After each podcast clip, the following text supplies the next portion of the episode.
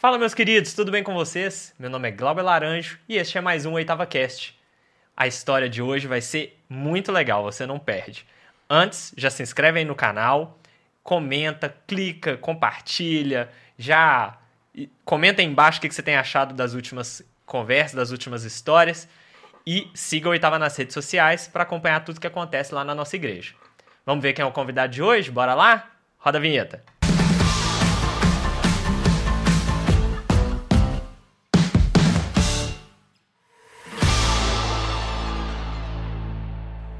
O nosso convidado de hoje é uma pessoa que cresceu comigo. Ele foi diácono mirim da nossa querida oitava, hoje é capitão da Força Aérea Brasileira e é membro da Esquadrilha da Fumaça. Hoje o nosso convidado, André Bezerra. Seja muito bem-vindo, André. Obrigado, Glauber. É um prazer, uma alegria muito grande estar aqui conversando com você, que seja um tempo precioso para nós. Legal, André. Vamos comentar então essa história lá de trás e chegando nessa época de Diácono Mirim. Conta aí, onde Na começou? Na verdade, é, nasci em Aracaju. Uhum. É, a minha história começa lá. Tinha um irmão mais velho, nasci numa, numa família muito amorosa, é, um lar muito, muito é, abençoador, né? Uhum. nasci num lar cristão, isso para mim foi fundamental. Em 94, minha família se muda para Belo Horizonte, uhum. depois do senhor ter chamado para ele o meu irmão. Uhum. Né? E foi nesse contexto que minha família vem para BH, num contexto de luta, mas também de, de restauração, de reconstrução. E minha mãe chega em Belo Horizonte já grávida da minha irmã. Então a gente renasceu aqui em Belo Horizonte. Eu acho que também é por isso que eu tenho um carinho tão grande, eu tenho um amor tão grande por essa cidade e ela representa muito para mim. Uhum. Na verdade, eu não lembro muito da minha infância antes de BH. Eu era muito novo, eu cheguei em Belo Horizonte com, com 3 para 4 anos de idade. Uhum. Né? Então, até a própria perda do seu irmão talvez não seja algo muito de memória, assim? Exato. Não? É algo que eu não tenho na minha memória. Uhum. Eu não tenho na minha memória. Eu tinha, eu tinha dois para três anos, né? Então, uhum. logo depois eu cheguei aqui e, de fato, as minhas primeiras memórias são aqui de BH. É da uhum. gente. Uhum. Né? Os nossos amigos, a, a, a oitava, uhum. a, as brincadeiras de criança, a escola. Estudei no Batista Mineiro, né? No, no BH Menor. BH Menor. então, foi, foi muito... Foi uma infância muito bonita. Eu gosto muito. Eu, eu tenho uma uma memória afetiva muito rica de BH. Uhum. Toda vez que eu venho aqui é meio que uma viagem no tempo para mim. Uhum. Eu me recordo de muita coisa, eu me lembro de muita coisa. É, eu sou muito ligado à música. A gente vai acabar conversando sobre isso em algum momento uhum. também, né? E, e, e, de fato tem algumas músicas que me remetem, me, me, me transportam para essa época, sim. Para né? essa época. Uhum. Quando vocês chegaram aqui em Belo Horizonte, foi na época que a oitava estava na transição Exato. ali da oitavinha, Exatamente. né, na Itamogi, para onde Quando é a hoje. gente chegou, a gente ainda foi lá para a oitavinha. Uhum. Eu lembro de lá. E depois a gente veio para a sede atual. A gente estava na, na inauguração, né? Meu pai era pastor auxiliar do oitavo também. Uhum. É, então foi um período muito, muito abençoador, muito rico. Foi muito prazeroso para mim. É, e tudo que eu sou hoje, eu acho que nasceu ali de alguma forma. Uhum. Né? Eu não consigo dizer exatamente em que momento despertou em mim uma paixão pela aviação. Uhum. Não, não, eu não tenho esse gatilho. Porque eu não tenho um piloto na família, eu não tenho um militar na família, Uhum. Eu não lembro exatamente o que aconteceu. Eu sei uhum. que tem uhum. uma foto minha fazendo aniversário de um ou dois anos de idade lá em Aracaju, antes de BH, que eu tô com um aviãozinho na mão. Uhum. Então é algo muito antigo. Mas, de fato, aqui em BH a gente morava ali no Dona Clara, uhum. pertinho do aeroporto, do aeroporto da, Pampulha, da Pampulha. Né? Uhum. E eu lembro que meu pai me levava a pé para a gente ir lá ver avião. É, uhum. é, um, é, um, é um programa que muita gente, para muita gente não faz sentido, mas para mim faz todo sentido. Uhum. Só, só um parênteses para quem não conhece Belo Horizonte, esse aeroporto da Pampulha era o aeroporto da cidade, né? Tinha já confins, mas não, não tinham voos comerciais com frequência para lá, o Exato. que só foi migrado, se eu não me engano, no início dos anos 2000.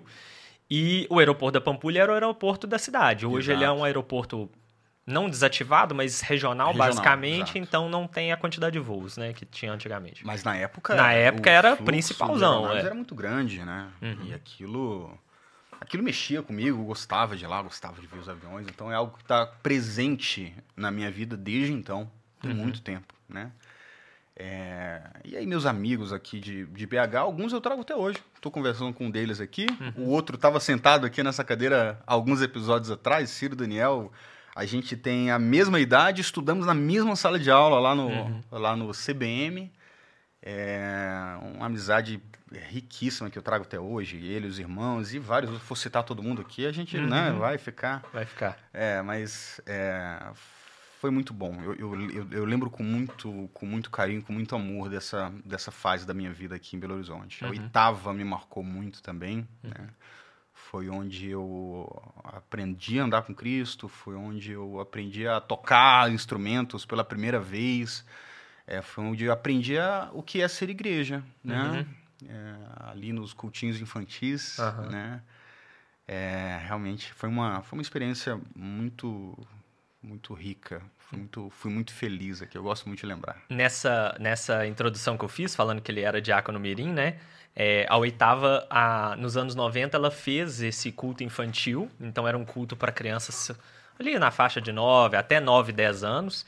E é, uma forma de incentivar ministerialmente, de servir, colocavam as próprias crianças como diáconos, por isso diácono mirim, né, para cuidar ali do cultinho. Então era para receber quem estava chegando, apontar onde podia sentar, fazer contagem, que não sei se você lembra, a gente fazia uma contagem de quantas crianças e quantos adultos iam no culto infantil. Era na época ali do tio Hélio e da tia Lúcia, que era muito legal. É, e dessa época, assim, que, que você lembra? Quais recordações que você tem ali da, da oitava, assim? Ah, são muitas, são muitas. Tio Hélio e tia Lúcia foram muito marcantes pra gente, né? uhum. né? A gente saía da, do, do, do, culto da manhã e a gente ia para casa deles e passávamos a tarde lá. A gente era mais da, da, da idade ali do Daniel Favarini, né? E eu lembro dessa, dessa, dessa coisa familiar, né? Era tudo, todo mundo muito próximo, todo mundo muito amigo é, frequentávamos as casas uns dos outros, crescimos, basicamente crescemos juntos, né? Hum. E isso foi muito bom. E as, as memórias que eu tenho são muito grandes. Vindo para cá, a gente vem comentando sobre isso, né? Sobre de quantas coisas a gente lembra, uh, as conferências missionárias, as músicas, né? os eventos que a igreja promovia, a gente estava presente ali. É, eu lembro da Copa do Mundo de 98. Uhum. Eu lembro onde eu estava, eu lembro de tudo. Impressionante. impressionante. Como tem coisas que aconteceram depois, uhum. depois, anos depois, que eu não tenho uma memória tão, tão fresca forte. e tão uhum. forte, né? Como eu tenho desse período. Então, isso é um sinal de que foi algo muito marcante. Né? Especial, né? Foi muito especial. Você citou já duas vezes música, você aprendeu a tocar aqui ou eram músicas mesmo que cantava na igreja e se sim, As quais? duas coisas, as duas coisas, né? Ah, eu, eu, eu, cresci ouvindo as músicas que, que meus pais ouviam. Uhum. E esse período aqui em BH também foi muito rico em relação a isso, né? É, o Diante do Trono estava começando, estava nascendo, né? Uhum. Eu, eu, lembro do Sóstenes, eu lembro do Beto Tavares, uhum. eu lembro de vários outros é, é, ministros, né? Que marcaram essa época para mim de uma uhum. forma muito próxima. Tinha até comentado contigo, eu lembro do dia que o Josué Rodrigues veio na oitava igreja e eu uhum. acho que eu tenho até uma foto desse dia, uma foto com ele. Né? E é, isso me marca muito, me marca uhum. muito, muito intimamente. É, meu pai sempre tocou, também aprendi a tocar com ele em casa. Na verdade, um pouquinho depois, eu lembro que a gente já tinha ido embora de Belo Horizonte quando comecei a me envolver mais, mais intimamente com a música, comecei a aprender a tocar alguns instrumentos e uhum. toco até hoje. Uhum. Mas sempre fui muito, fui muito ligado com a música e isso começou com certeza na oitava, né? Eu, a, a, a, os instrumentos ficavam no cantinho da esquerda ali, uhum. um pouquinho diferente do layout que tem hoje. Mas, mas isso, isso me marcou. Isso me marcou muito, não esqueço e gosto muito dessa lembrança. Uhum. toda vez que eu venho aqui, seja no chão ou sobrevoando, eu passo e é um. É como se passasse um filme na cabeça, um né? Um filme, né? É. E, e aí, beleza, teve essa infância inicial, mas vocês acabaram não ficando muito tempo, né? É, em que ano que vocês saíram Voltamos para Aracaju é, em 1999. Uhum. É, meu pai voltou para ser pastor de uma igreja lá em Aracaju. É, e fomos juntos, né? Uhum. Chegando lá, inicia-se sim uma nova fase na minha vida, eu já um pouquinho mais velho, já já tinha. Entrando ali da adolescência. Né? É, minha adolescência veio um pouquinho depois, mas eu tive uma outra fase ali na, da minha infância, um pouco diferente. Hum. Né? Tinha muitos amigos na igreja, e vários deles eu trago até hoje, mas é, a gente morava num bairro muito afastado do centro da cidade. Uhum. Isso era interessante, porque eu não tinha amigos na, na, na vizinhança, eu não tinha... Os colegas da igreja eu não conseguia ver o tempo todo, porque era muito longe, né? Uhum. É, isso foi interessante, porque isso também, de certa forma, marcou a forma como eu cresci. Né? Uhum. Isso também, de certa forma, me moldou. O que estava acontecendo na prática é que Deus estava me construindo para o que eu precisaria ser Uhum. lá na frente. Né? É, só nesses 10 minutos que a gente está conversando aqui, eu já falei de três mudanças, né? Uhum.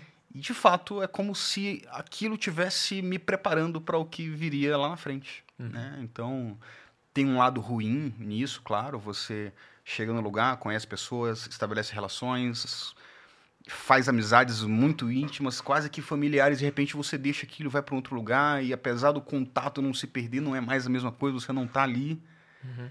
Mas a gente se acostuma com isso, de certa forma, é possível, né? Uhum. É um missionário, vive isso, Uhum. né? Ele está no lugar, ele tem uma missão para cumprir ali, depois ele vai cumprir aquela mesma missão em outro lugar. Então, as pessoas fazem parte da vida dele, mas aquela relação ela, ela é estabelecida de uma forma um pouquinho diferente. Eu vivi isso como criança já, Uhum. né? Cheguei em Aracaju para conhecer novas pessoas, para fazer novas amizades, estabelecer novas relações, aprender coisas diferentes. Né? E aí, minha infância é, continua ali. Minha irmã, bem mais nova do que eu, quatro anos mais nova do que eu. É, sempre fomos muito próximos, muito íntimos, muito amigos, né? É, apesar das coisas de irmão que sempre tem, né? Ainda mais quando é homem e mulher Uhum. e com a diferença de idade tão grande que era o nosso caso. Uhum. Mas foi muito rico aquele tempo ali também, né? Ah, Quem é da oitava aí há mais tempo deve inclusive lembrar da minha avó, Uhum. né? Minha avó Amélia, que é mãe da minha mãe, que quando minha irmã estava para nascer, veio ajudar nesses, né, nesses cuidados iniciais Uhum. e ficou com a gente para sempre, né? Uhum. Ela passou a morar com a gente, morou com a gente todo o período que a gente estava em Belo Horizonte, foi embora para Aracaju junto com a gente. Uhum. É, e nunca nunca saiu da nossa casa. Isso também é algo que, que é muito valioso para mim. Ter crescido com ela foi muito bom. Ter crescido com a minha avó foi muito bom. Menino criado por vó, né? É, Mas foi muito bom. Eu tenho um amor, um amor e uma saudade enorme. Uhum. enorme. E aí você teve então essa infância ali em Aracaju, um pouco mais distante, como você comentou, mas como que foi assim, escola, é, adolescência? Desenvolve um pouco mais sobre isso aí. É, foram mais cinco anos em Aracaju. Né? No ano de 2003, a gente deixa Aracaju e vai para Salvador. E mais uma transição, mais uma mudança, mais aprendizados, mais coisas para Transformações, né, né? transformações e pessoas diferentes. E interessante que para mim essa mudança já foi mais mais impactante, eu diria, né? Uhum. A, a mudança de Belo Horizonte para Aracaju, ela, eu era muito novo para entender tudo. Quando a gente sai de Aracaju e vai para Salvador, eu já entendi um pouquinho mais, eu já senti um pouquinho mais. Já tinha vontades também próprias, Exato. assim, eu, né? eu já tinha, eu já, tinha gostos, eu já tinha estilos, eu já tinha, eu já era uma, né, uma, uma pessoinha, Uhum. né? Então a gente chega em Salvador e essa adaptação para mim demorou um pouquinho mais, mas também aconteceu de Uhum. uma forma natural com o tempo, né? A gente foi para uma igreja que era um pouco mais tradicional e isso para mim foi difícil no início, porque a nossa igreja em Aracaju era parecida com a oitava, ela tinha um, um- um estilo, de repente a gente estava numa igreja bem diferente. Uhum. E eu gostava muito das músicas, e as músicas agora eram um pouco diferentes, eu precisei passar por essa adaptação também. Uhum. É, foi lá que eu dei a minha pública profissão de fé, lá em Salvador, na Igreja Presbiteriana da Bahia. É, eu lembro que isso aí é interessante porque, é, cara, hoje eu entendo, hoje eu, eu tenho uma, uma, uma compreensão muito maior sobre isso, mas na época eu não entendia muito bem. Uhum. Não entendia muito bem aquele estado, aqueles cinco pontos do calvinismo, aquela coisa não entrava direito na minha cabeça. E, e foi difícil. E eu era, eu era questionador. Uhum. Eu não era questionador da fé, mas eu era questionador das doutrinas. Uhum. Aquela coisa para mim não fazia sentido nenhum e tal. E no dia da minha profissão de fé, a, a minha turma de catecúmeno já tinha Uhum. ido lá da minha a profissão de fé. Eu não fui. Porque eu achei que eu não estava pronto. Eu falei, não, eu preciso entender melhor isso. Uhum. Para mim não está fazendo muito sentido.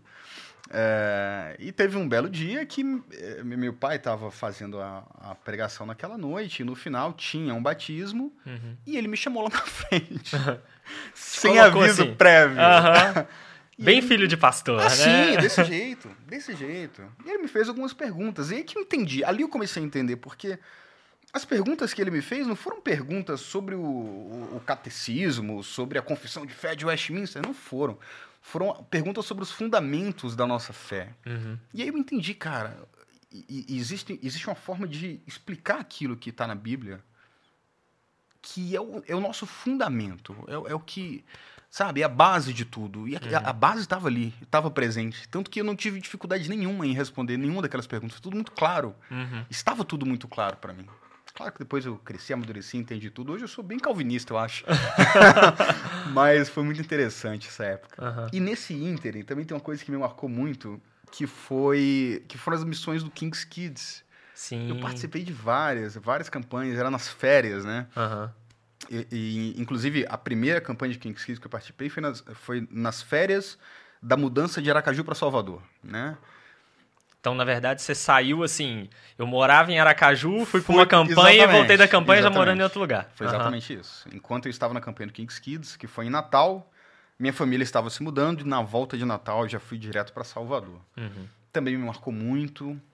Experiências muito, muito intensas, muito vivas do agir de Deus, da presença de Deus na nossa vida, influenciando a vida de outras pessoas. É, e eu lembro que depois daquela primeira campanha eu passei um ano inteiro com vontade de ir para a próxima, sabe? Uhum. E aquilo virou, virou de certa forma uma rotina. Uhum. Acho que foram três anos seguidos assim envolvido Legal. diretamente com isso. Mas depois entra uma outra fase, que aí sim já entra a fase da adolescência, do ensino médio, dos uhum. estudos e eu estava começando ali a, preparar uma carreira que ia se abrir para mim um pouco mais. Você, nessa fase de estudos, era um bom aluno ou aquelas matérias que eram especiais e outras nem tanto? Ah, eu era um cara normal, sempre uhum. fui. Sempre gostei de estudar, mas sempre tive minhas dificuldades. Sempre fui bom nas exatas. Uhum. Né? Nas humanas eu precisava estudar um pouquinho mais para para me dar bem nas provas. Minha mãe é professora, uhum. então... Uh, tinha um puxão tinha de orelha um puxão também de dentro de casa. Tinha uma certa pressão, né? Mas sempre gostei de estudar, né? Sempre tive facilidade com números, facilidade com, com as ciências naturais, uhum. né? Mas sempre gostei, sempre fui, de certa forma, estudioso. E eu, eu iria precisar disso Logo, logo em breve, né? Nessa época já tinha o interesse na aviação? Sim. É... Mas o interesse militar ou comercial? Aí que tá, esse é o ponto. Eu não sabia a diferença, eu não sabia nada. Eu sabia uhum. que eu queria voar, de alguma uhum. forma, né? Mas eu não conhecia a aviação militar, né? Eu não, nunca tinha visto, né? Em Salvador tinha base aérea, talvez eu fui lá num evento que tinha no portões abertos da base aérea, conhecer, mas eu não conhecia a Força Aérea, não, uhum. não sabia como é que fazia para ser um piloto da Força Aérea, não, não tinha essa referência, né? uhum. né? A aviação comercial a gente conhece porque você vai no aeroporto, você compra passagem, você voa no avião comercial, então é uhum. algo mais, mais próximo de todo mundo, de certa forma, e eu, eu via aquilo como, como algo que me inspirava. Eu só não sabia muito bem como chegar lá. Uhum. E fui descobrir, né? Corri atrás e descobri que para ser um piloto comercial, você precisa bancar suas horas de voo. Você paga para voar primeiro e depois de muito tempo pagando para voar, alguém te paga para você voar. Então, quando eu descobri isso foi meio chocante, né? Uhum. Porque, poxa, eu não ia ter assim condições de na, na, naquele naquele cenário que eu tinha ali de fazer minha formação na aviação civil, né, na aviação comercial. Uhum. Então, é, vou continuar estudando. Eu vou fazer o que eu tenho que fazer. Né? Eu tinha essa referência. Meus pais sempre deixaram isso muito claro para mim. Uhum. Estuda, que tu pode ser o que tu quiser. Uhum. Né? É, e foi isso que eu fiz. Estudei bastante. No, no, ensino médio isso se intensificou um pouco mais. E eu estava em Salvador, ali o ano era 2007, 2008. Eu, eu senti que não tinha mais espaço para mim ali. Eu queria expandir meus horizontes, já era muito. É, pesquisava muito né, sobre as carreiras uhum. e vi que eh, São Paulo, interior de São Paulo, tinham polos, né, tinham ambientes onde aquele, aquele interesse, aquela vocação minha podia ser, potencializada. Uhum. Né? Então, conversei com meus pais, descobri um cursinho, um curso preparatório lá em São José dos Campos, Uhum. Que preparava a molecada para as provas mais concorridas, para as carreiras na engenharia aeronáutica, Uhum. né, a eng- engenharia aeroespacial, tinha o Instituto Tecnológico de Aeronáutica, o ITA, né, que era algo que eu via também como uma possibilidade. A, a Faculdade Politécnica da USP, eu, eu tinha essa, essa pegada mais voltada talvez para engenharia, para a área de tecnologia aeroespacial. Talvez não tanto a prática ali em si Do da aviação, voo, é, eu né? estava ainda tentando entender, né, Uhum. tentando mapear as minhas possibilidades para entender o que, que eu ia fazer. Uhum. Meus pais acharam meio chocante o menino de 16, 17 anos falar assim: mãe, pai, quero ir embora estudar. Aham. Mas eles, eles me apoiaram e eu tenho uma gratidão imensa por eles terem me dado esse, esse apoio, né? Esse, sabe? Uhum. Aquele abrir a porta e falar Só vai. vai que Aham. o mundo é teu, né? E foi exatamente isso que aconteceu. Em 2009, eu saí de casa. Minha mãe fala até hoje que no dia que eu saí de casa, ela falou assim: esse menino não volta mais. Ela já Uhum. sabia, né? É, eu lembro do dia, né? A gente. Eu me despedi da minha avó, me despedi da minha irmã. Meus pais foram comigo até São José dos Campos, passaram dois dias comigo ali até ver como ia ficar. Tinha um alojamento estudantil, Uhum. né? Estava lá no alojamento, de repente estava num ambiente novo, e aí sim, mais uma mudança, Uhum. mais uma transição. Então, foram muitos passos, assim, que foram mudando as coisas para mim, né? Foi, foi um aprendizado contínuo, né? Uhum. E tem uma coisa muito interessante nisso, talvez mais pra frente isso fique até mais claro. Eu nunca me senti pronto pra nada dessas coisas que eu fiz, mas eu sempre soube que eu tinha que ir. Uhum. Eu sempre soube que eu tinha que fazer, mesmo sem estar pronto, Uhum. sabe? É, eu, eu sentia um, um mover, Uhum. algo que estava me encorajando, Uma direção, assim, um mesmo, né? direcionamento, mesmo que eu não me sentisse totalmente pronto. Uhum. E eu via que isso de estar pronto, né? Uhum. As condições, elas vão sendo dadas no processo. Isso ficou muito claro para mim. Uhum. Então eu estava em São José dos Campos com 17 anos, morando sozinho, meus pais deixaram lá. Como que foi, só um parênteses, como que foi a volta deles, a despedida pra volta, que aí é a despedida mesmo? Essa despedida foi é o momento que rompe o, o, o Que cordão umbilical. ali, é. Eu lembro exatamente do- desse momento. Eu, eu- eu tenho essa cena na minha cabeça. Uhum. Era uma manhã, era cedinho, cedinho e frio. Né? É São Paulo, né? Então, eu tinha morado em Belo Horizonte, que também faz frio às Ah, vezes, mas, mas. comparado com São Paulo. Não, mas é- eu, depois eu morei vários anos em Aracaju, vários anos em Salvador, então eu já É. não lembrava que era o frio. Então, até o, até o ambiente era uma coisa que, que tinha a ver com tudo que estava Aham. acontecendo. Tava frio.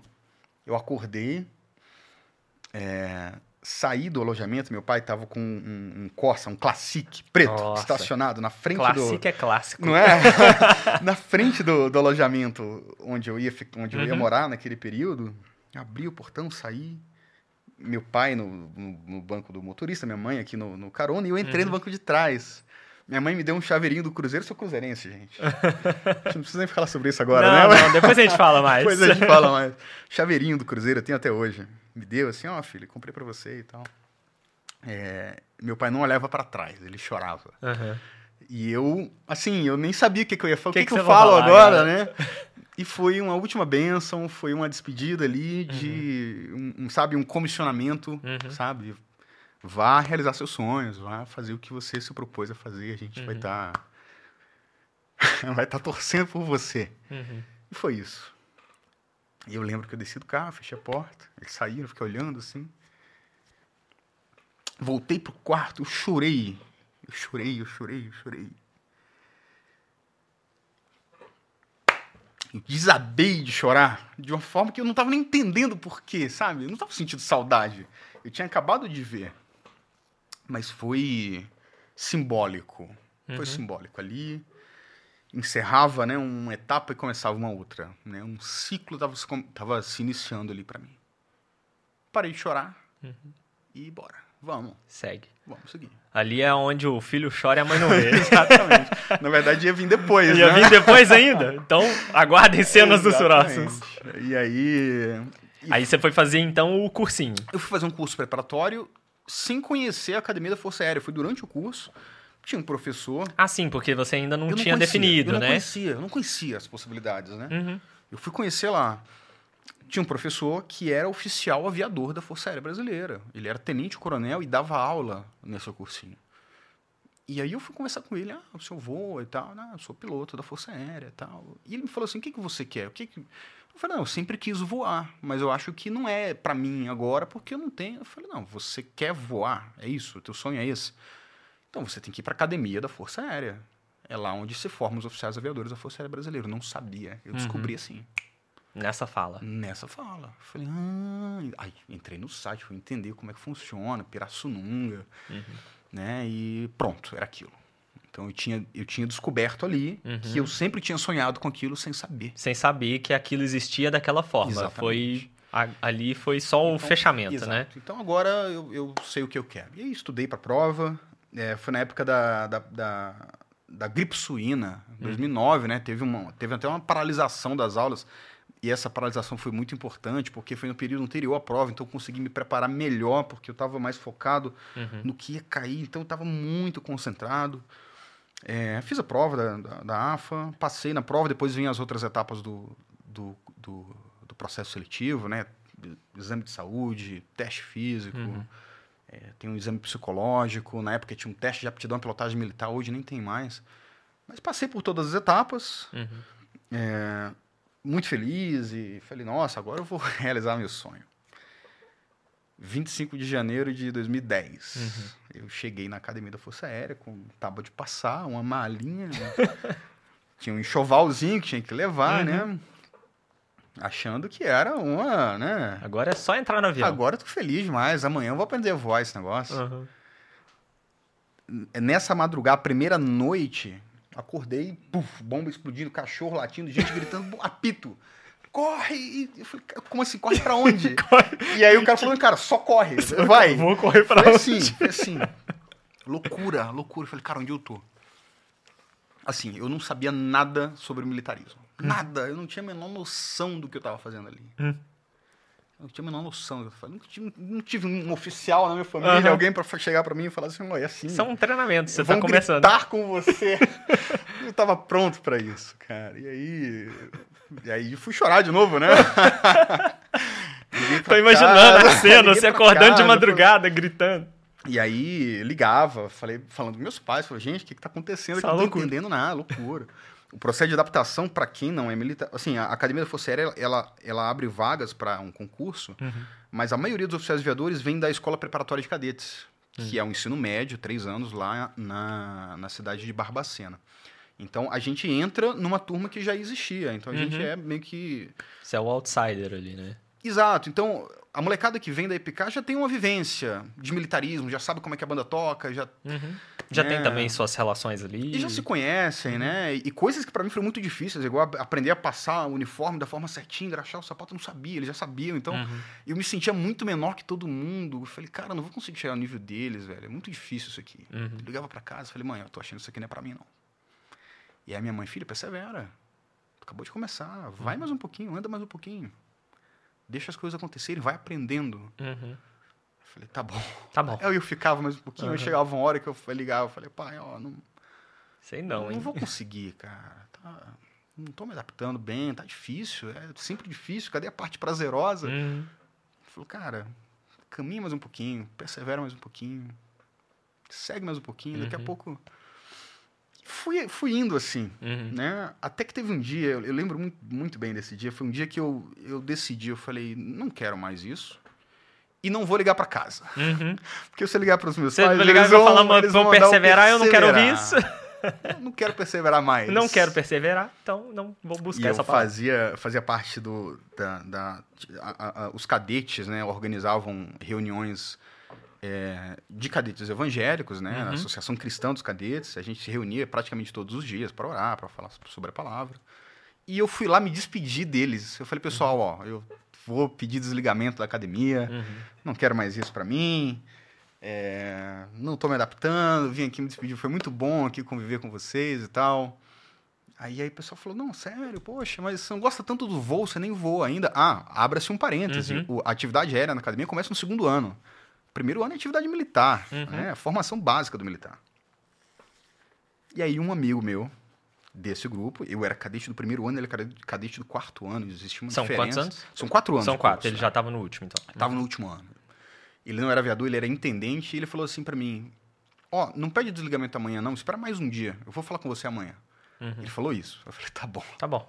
É, Mais um Eu entrei em perseverante aí. forma no dia seguinte, cedo, frio, aquela coisa, aquela luta. Ele nem falou nada, ele chegou assim pra mim e ele me entregou uma carta. Eu tenho essa carta até hoje, tá guardada lá. Ele entregou uma carta pra mim e ele falou, depois você lê. Eu segui, a gente chega na divisão de ensino, no intervalo entrou uma aula e outra, eu peguei a carta pra ler. E ela falava sobre, sobre perseverança. E ele, ele, naquela carta, ele cita vários exemplos bíblicos. Ele cita Moisés, cara. Sabe? E Ele, ele cita Abraão, ele cita os pais, ele cita pessoas que precisaram perseverar para chegar naquilo que Deus tinha traçado para eles.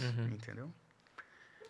E eu falei, cara, é isso. Eu já entendi. Uhum. Eu já entendi. Se é um sonho, eu entendo que foi Deus que colocou isso no meu coração.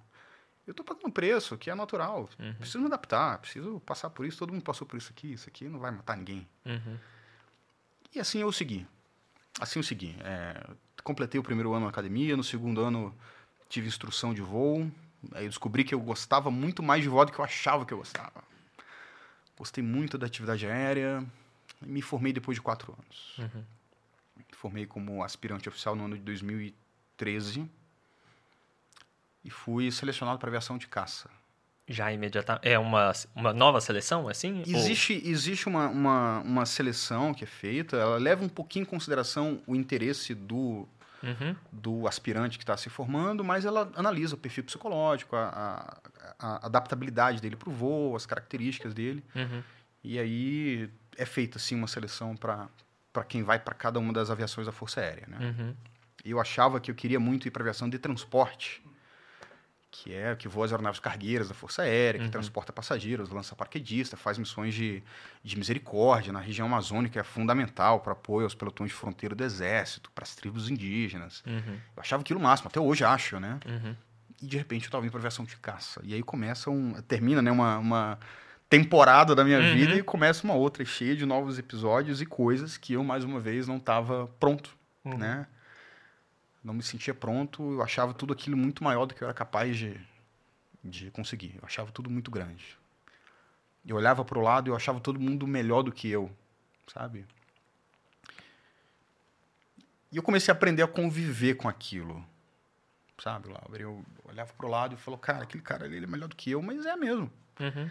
E que bom que ele é melhor do que eu, ele está do meu lado e eu posso aprender com ele, né? E eu fui seguindo assim. Você né? transformou aquilo de um peso numa, num alvo. Tipo assim, Exato. então beleza, ele é melhor, como que eu posso melhorar e ficar eu, como eu ele? Tenho, eu tenho coisa para aprender com ele. Uhum. E que bom que eu tenho. Imagina se eu olhasse para o lado e não tivesse ninguém melhor do que eu. Uhum. Para onde eu ia, né? Eu tinha, eu tinha pessoas em quem me inspirar. né? Colegas, instrutores, pessoas mais antigas, pessoas mais modernas do que eu.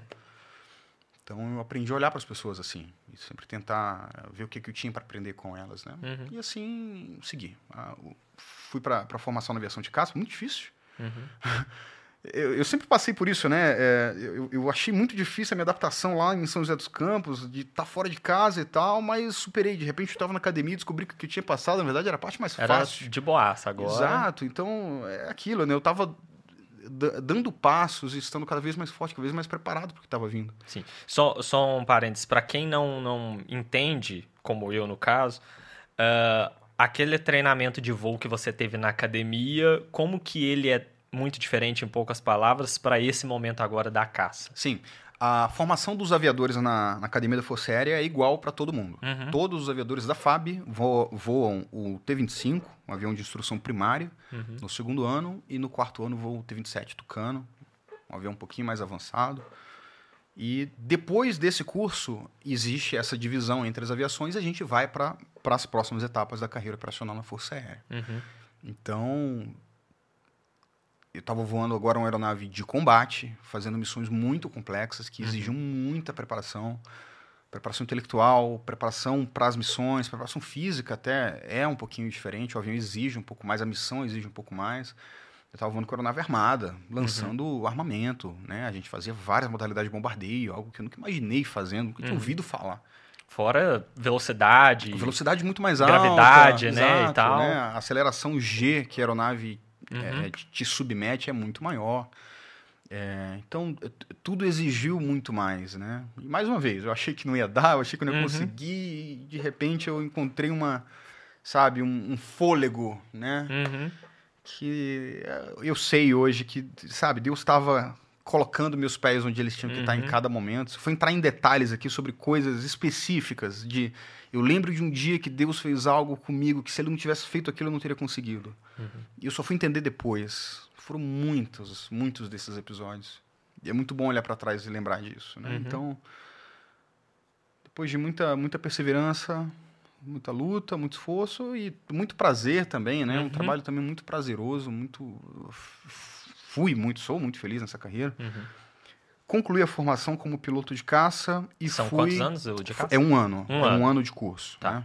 E fui transferido para Porto Velho. Lá existe uma continuação dessa formação, Uhum. outras habilitações dentro da aviação de Porto caça. Velho, Porto Velho, Rondônia. Rondônia. Rondônia. Pra quem É. tá ouvindo aí, não, não se Então, perder no mapa. É, já, Você né? tá aqui em São Paulo, Exato. você morou no Nordeste, veio pra São Paulo e agora A formação, a formação como piloto de caça acontece em Natal. em Natal. Ok. Então eu saí de você já tinha Pirassununga, voltado pra Nordeste. fui para Natal. Aham. Um ano em Natal eu fui transferido de novo para Porto, Velho. Porto Velho, do outro lado.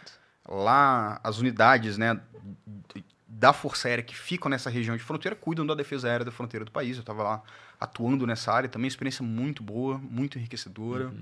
Aprendi muitas coisas.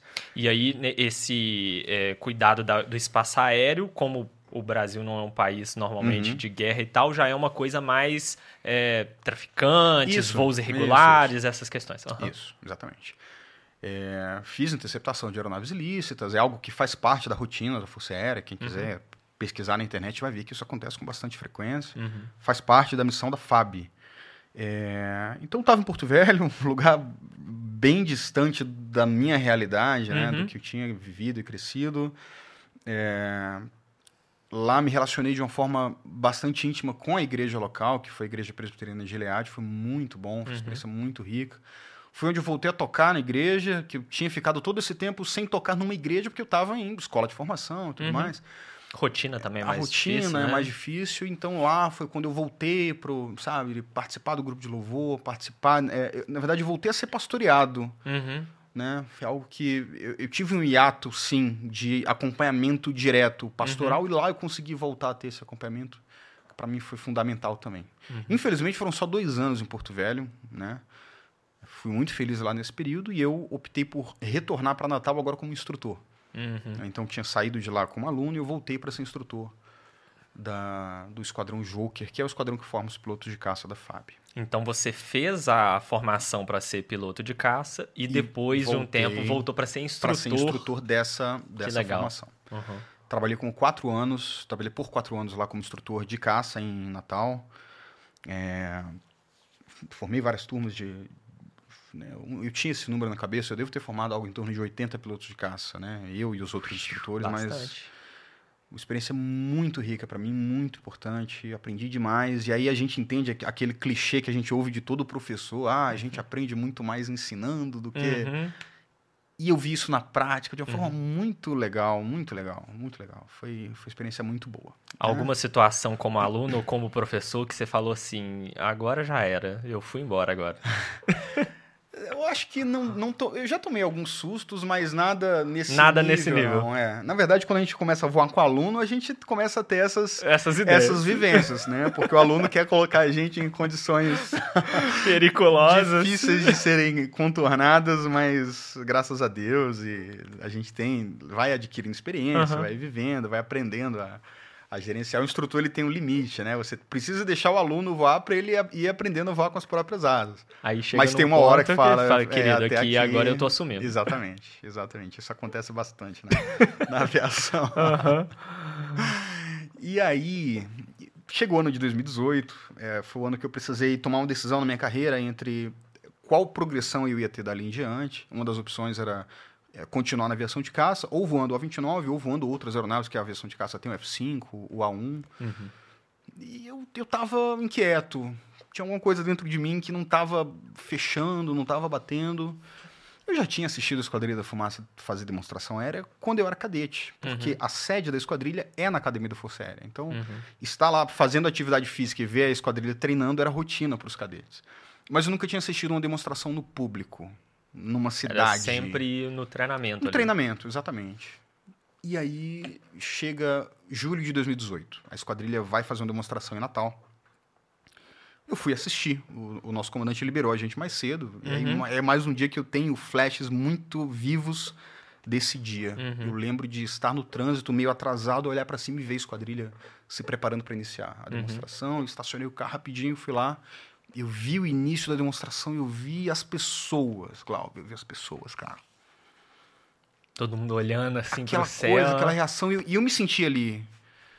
É, De certa forma, eu tava ali, não, eu, eu faço parte dessa força aérea, eu vou essa aeronave Uhum. também, né? A Esquadrilha da Fumaça voa, ou a 29, que é o avião que eu voava Uhum. em Natal.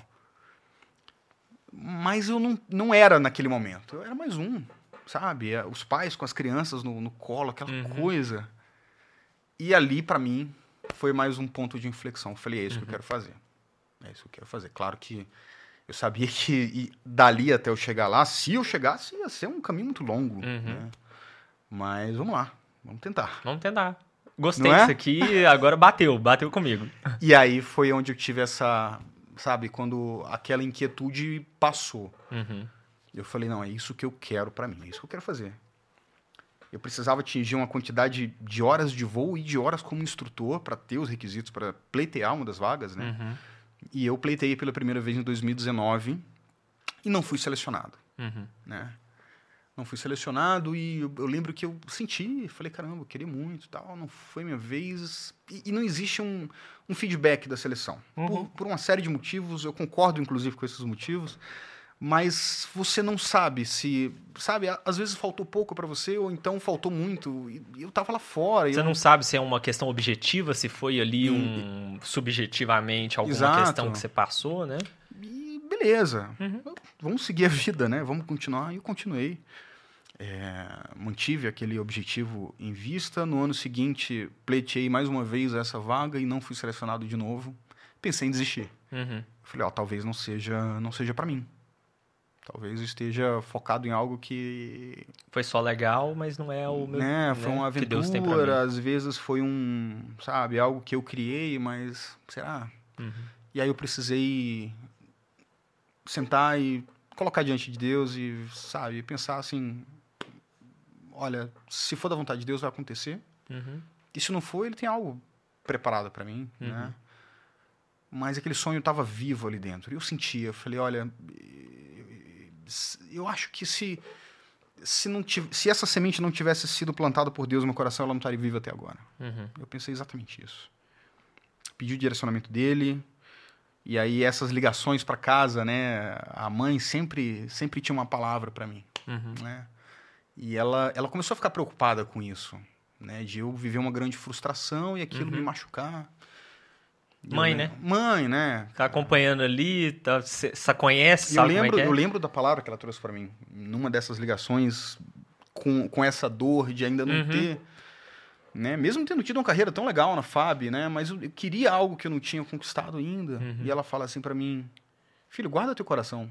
Lembra do que está escrito em Provérbios, Uhum. né? De tudo que deve ser guardado, guarda o teu coração, porque dele provém as fontes de vida. Então, Uhum. eu senti assim, eu não posso me perder. Não posso me perder, eu não posso me perder dos propósitos de Deus, eu não posso me perder do que ele tem preparado para mim. Então, pode ser que o que eu queira não seja o que ele tem preparado para mim. Mas eu vou perseverar, porque foi isso que me trouxe até aqui. E eu continuei. Uhum. Em 2021, eu pedi transferência para a Academia da Força Aérea e voltei para a AFA, agora como instrutor. Então, Uhum. eu fiz todo o caminho contrário, né? Depois de Porto Velho, eu voltei para Natal e depois voltei para Pirassununga. E aí, só, só ver se eu entendi. Você foi aluno da AFA, depois foi aluno da caça, Isso. aí fez a parte da caça, depois você voltou para ser instrutor da caça e, agora você voltou para ser instrutor. Então lá você veio, tipo, academia. voltando, mesmo, né? Exato. É, e foi nesse meu primeiro ano como instrutor na academia que a terceira vez que eu pleiteei a uma vaga na esquadrilha, Aham. eu fui selecionado. E, e é mais um encerramento de ciclo e abertura de novo, né? Aquele último episódio de uma série que a gente gosta. Uhum. O último episódio é sempre marcante. Para mim é esse. Hum. é, o anúncio da seleção é feito durante um voo. Eu estou voando com, com as aeronaves de instrução da AFA e o avião uhum. da fumaça aparece do seu lado. Nossa. E é, é, difícil até trazer em palavras o que é que, o que, é que aquilo representa. Você não está esperando, né? Você não está esperando. Uhum. Você não sabe. De repente você olha para o lado e tem alguém falando com você no rádio, parabéns, você foi selecionado, a partir de agora você é um integrante da Esquadrilha da Fumaça. E a reação? Foi uma, não, foi uma catarse emocional tão grande que. Você quase dali, ejeta. Não, dali, até a hora que eu pousei, eu não lembro de muita coisa. A única coisa que eu lembro é que alguém falou assim: não, leva a gente para casa agora que a gente vai fazer uma passagem embaixo. Eu olhei pra lá e falei, cara, onde eu tô? Eu, eu, tinha que direcionar os aviões para lá, mas uhum. não sabia onde eu tava. Eu olhei pro lado, eu tava completamente atordoado, mas de, claro. É, de emoção, de alegria, né? Foi muito bom, foi, foi uma experiência incrível. Uhum. E ali só, começa... Só a fumaça são quantos membros? A esquadrilha tem 70 membros no total, uhum. são 13 pilotos. Né? A, a, demonstração ocorre com sete aviões, cada posição de voo, com exceção do líder, tem dois pilotos que se revezam uhum. durante as demonstrações. Então... E aí a seleção é anual porque vai rotacionando isso, os pilotos, entende? Os pilotos ficam em torno de cinco anos no, ah, no time certo. e uhum. Em deixando o esquadrão abre-se uma vaga para um novo piloto entrar, e justamente para ter essa troca de experiências, né? essa uhum. passagem de bastão. Então ali é, começou um, um, um, novo momento na minha vida de, de muita alegria, muito prazeroso. É, é, tem muito a ver comigo e com, com tudo que aconteceu até eu chegar aqui, né? Com o uhum. que me, me tornou quem eu sou, né? Eu costumo falar que eu não trabalho com aeronaves, eu trabalho com pessoas, uhum. né? A nossa missão é usar aeronaves para influenciar pessoas, sabe? Para gerar sonhos, que é aquele sonho que alguém um dia me trouxe, eu estou levando para outra pessoa. Né? E é muito legal ver o, o, sorriso de uma criança, ver a admiração de uma criança e você ir falar com ela. E, e é muito comum, às vezes, numa demonstração, a gente chega numa localidade, faz o voo, pousa a aeronave, vai falar com as pessoas e você fala com a criança aí, tudo bem? Como é que você tá? Você gostou? Aí a criança fala com você e depois. O olho brilhando. Você, né? Eu já vi isso acontecer da criança olhar para o pai e falar assim: pai, ele falou comigo. Tipo, como se fosse algo surreal e não é, né? É algo que a gente tem um objetivo, né? O nosso objetivo é justamente esse. É, quem já viu uma demonstração de Esquadrilha da Fumaça sabe que é demonstração aérea, é acrobacia, uhum. tem o lúdico, tem o entretenimento, mas é mais do que isso. Né? É, existe um objetivo institucional. A uhum. gente está ali para que as pessoas conheçam, a instituição conheçam a Força Aérea, né? Uhum. Que é algo que eu não tive, por exemplo, quando era criança e não conhecia, só fui conhecer muito tempo uhum. depois. Então, resumidamente, né? Essa é a uhum. história que me trouxe até aqui. E a fumaça, assim, né? Porque você teve essa parte inicial, depois caça, fumaça.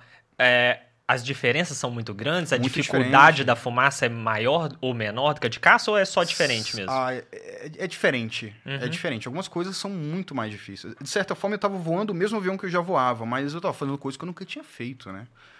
E o início do treinamento foi isso. Foi romper a barreira do é impossível. Uhum.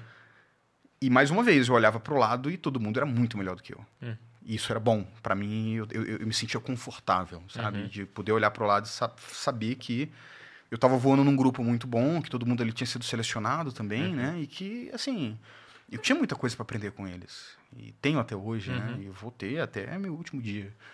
Mas, sim, é, a fumaça ela faz coisas com a aeronave que às vezes a aeronave não é nem feita para fazer. E a gente uhum. consegue, com muito treinamento, uhum. desenvolver um display de demonstração, de manobras, de acrobacias que. que Qual que é a coisa mais maluca que você fez assim? Que você falou, ah, o voo invertido. Aqui... Invertido, o voo invertido é, é o voo de cabeça para baixo. A gente voa informação de cabeça para baixo. E é, é, é, maluco porque os comandos ficam realmente invertidos. Se você quer ir para a direita, você tem que levar o teu comando para a esquerda e vice-versa. Se você quer subir, você tem que fazer um comando para descer. E o cérebro tem que fazer essa troca de chip, uhum. né? De, não, agora estou voando invertido. Demora até você criar uma memória muscular, uma sabe? Uma, uma um, um, reflexo motor para o que você está vendo ali no voo. Uhum. Mas é possível, não tem nada que com treinamento você não consiga fazer. Né? Mas realmente é, foi algo que foi bastante desafiador para mim. Uhum. Né? Mas, mais uma vez, né? mais um desafio. E às vezes eu achava que eu não ia conseguir, mas eu ia sendo levado por uma, por uma força que estava dentro de mim, que era o Senhor uhum. me encorajando e me, e me capacitando. Olhando para trás, vendo essa história toda de perseverança, como que você enxerga Cristo nela, assim? Em nesse... todas, todas as etapas, uhum. todos os passos, todos os passos. Teve alguma situação específica que você falou, olha, aqui ele falou comigo? Teve várias, teve várias. Na verdade, Uhum. eu ia pedir transferência para a academia um ano antes do que eu realmente fui transferido. É, e nessa ocasião, assim, não, não tinha na prática um motivo para eu não querer ir para a academia naquele ano. Uhum, Mas eu fui tocado. Assim, fica mais um ano em Natal. uhum, Você tem alguma coisa para aprender aí ainda que se você for para lá você não vai aprender. Você precisa amadurecer aí. Esse é o seu lugar. E eu fiquei. uhum, E, e eu, eu queria ir porque eu queria renovar, eu queria sair daquela coisa de, ah, eu tô pleiteando, eu não tô entrando e tal, mas Deus falou comigo assim, não, ainda não é a tua hora. uhum, Tu tem ainda algumas coisas para aprender. uhum. E isso foi muito importante, porque naquele ano foi o ano que eu acho que eu mais aprendi, foi o ano que eu mais cresci. E foi nesse ano que eu falei assim, eu não vou entrar. Não é para mim. Eu tava Uhum. tão, tão maduro que eu tava muito tranquilo com a ideia de que eu poderia simplesmente nunca realizar esse sonho Uhum. mas eu sabia que Deus estava do meu lado. E ele estava caminhando junto comigo, independente de para onde eu Você estava teve indo. paz ali, né? Paz, esse é o termo. Uhum. Eu amadureci e, e- sabe, aquilo me trouxe uma tranquilidade. E esse foi um ponto-chave. Uhum. Dentre muitos, esse eu lembro que foi um ponto-chave. Foi essa, essa decisão. E é engraçado, eu, eu costumo falar que é uma decisão que vira uns, vira uns 2 megabytes, porque é uma decisão que ela é materializada numa planilha de Excel. Uhum. E um dia você está sentado e você, ah, você tem até hoje o final da tarde para colocar a tua escolha da transferência. E, e às vezes é a tua vida ali. Uhum.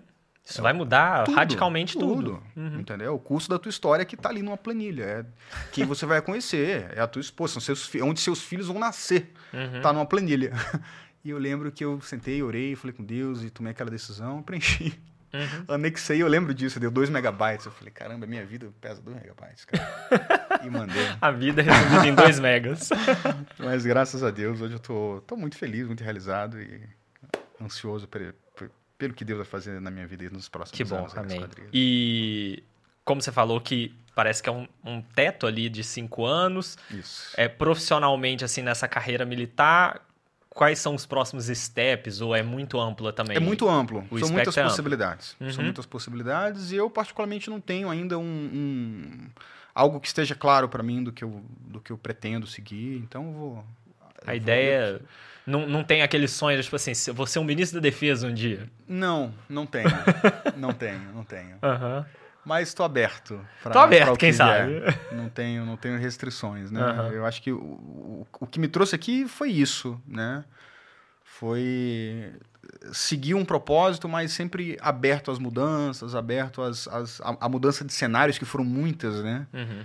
Ap- Aproveitando algumas oportunidades que iam, tá- iam sendo abertas, né? Uhum. E, seguindo o direcionamento que Deus colocou no E coração. a família, nesse meio tempo, apesar da distância, ah, tem ainda essa proximidade, Claro, aham. visita com frequência. Sim, visito com frequência. É, e, e é interessante que as relações elas vão mudando, né? A gente cresce, amadurece, vira adulto. E, e a- a- por exemplo, a minha relação com minha mãe hoje é uma relação muito mais fraternal do que materna, né? A- e Ela escuta alguns conselhos que eu dou e eu escuto conselhos que ela me dá. Então, essa mudança é muito legal também, esse amadurecimento da relação com os pais, né? É, quem, quem foi da oitava naquela época lá nos, no, no meados dos anos 90 e lembra da família da gente, lembra da avó, Uhum. a avó partiu em 2017, né? F- Também foi um, foi um ponto de inflexão na minha vida, porque dali em diante é, eu precisei passar por esse luto também, Uhum. né? A gente era muito próximo, a gente tinha uma relação muito íntima. Com muitos anos morando junto. Muitos anos, minha vida toda, né? Uhum. Eu- Eu não lembro da minha vida antes da minha avó estar morando em casa junto com a gente, né? E, e, e o trabalho diário ali, aquele cuidado diário. Então ela foi uma mãe, ela, ela foi uma co-mãe, né? Ela Uhum. dividiu uma maternidade ali que. E, e aprendi demais, eu tenho uma gratidão, um, um amor que não, não, não passa nunca e nunca vai passar. Uhum. Uma saudade enorme. Tenho, eu sou muito feliz por Deus ter colocado uma família tão, tão querida na minha vida. Que bom. Já caminhando para o final, um sonho, um planejamento para os próximos cinco anos. Então, os próximos cinco anos são meus próximos cinco anos Na fumaça. Na fumaça, né? Fumaça, Agora ela- fez o quê? Fez um ano que você já tá? Um ano, Uhum. um ano. Então, tenho mais quatro anos, até completar o final do próximo ano, quatro anos e meio pela Uhum. frente, né? É, a a fumaça, ela abre muitas oportunidades de se relacionar com pessoas, de ver pessoas, de ver lugares. né? De influenciar, de, de trazer. Às vezes você está indo para falar sobre a tua instituição, mas você acaba falando sobre a realização de um sonho, sobre perseverança, Uhum. sobre alento. Às vezes você leva uma palavra de conforto para uma pessoa que estava precisando e ela nem sabia. Às vezes Uhum. você. Sabe? Então, o meu sonho é aproveitar ao máximo essa oportunidade de ver pessoas, entrar em contato com elas e sempre levar algo bom. Queira ou não, eu tenho um, um campo missionário gigantesco, se a Uhum. gente for pensar assim. Mesmo que tenha limitações, não posso fazer o que eu quiser numa palestra, por exemplo. Eu estou trabalhando, né? Eu Uhum. tenho uma- uma- uma- uma- é, é, um objetivo institucional naquilo. Mas existe uma forma de fazer que leva Cristo às pessoas. Uhum. Você é luz onde você está, onde você quer, onde quer que você esteja, né? Eu quero aproveitar ao máximo essa oportunidade nos próximos cinco anos. Que bênção. E para quem tá te ouvindo agora, deixa uma palavra aí, uma mensagem que tiver na sua mente, no seu coração. Bom, Lá. o meu testemunho é um testemunho de perseverança, né? De, de alguém que teve um, um chamado, passou por dificuldades, pensou em desistir em vários momentos e perseverou, né? A, a luta ela não termina, ela continua, mas existe um propósito, existe um chamado e se Deus tem algo para sua vida, persevere. né? Existem muitos motivos para a gente desistir, as dificuldades, as lutas, mas Deus tem um plano para você. Deus acredita em você. Acredite nisso, entregue. E depois que você entrega, fica muito mais fácil levar. Até as dificuldades você entende porque que elas existem e você consegue seguir no propósito que ele trilha para você. Amém.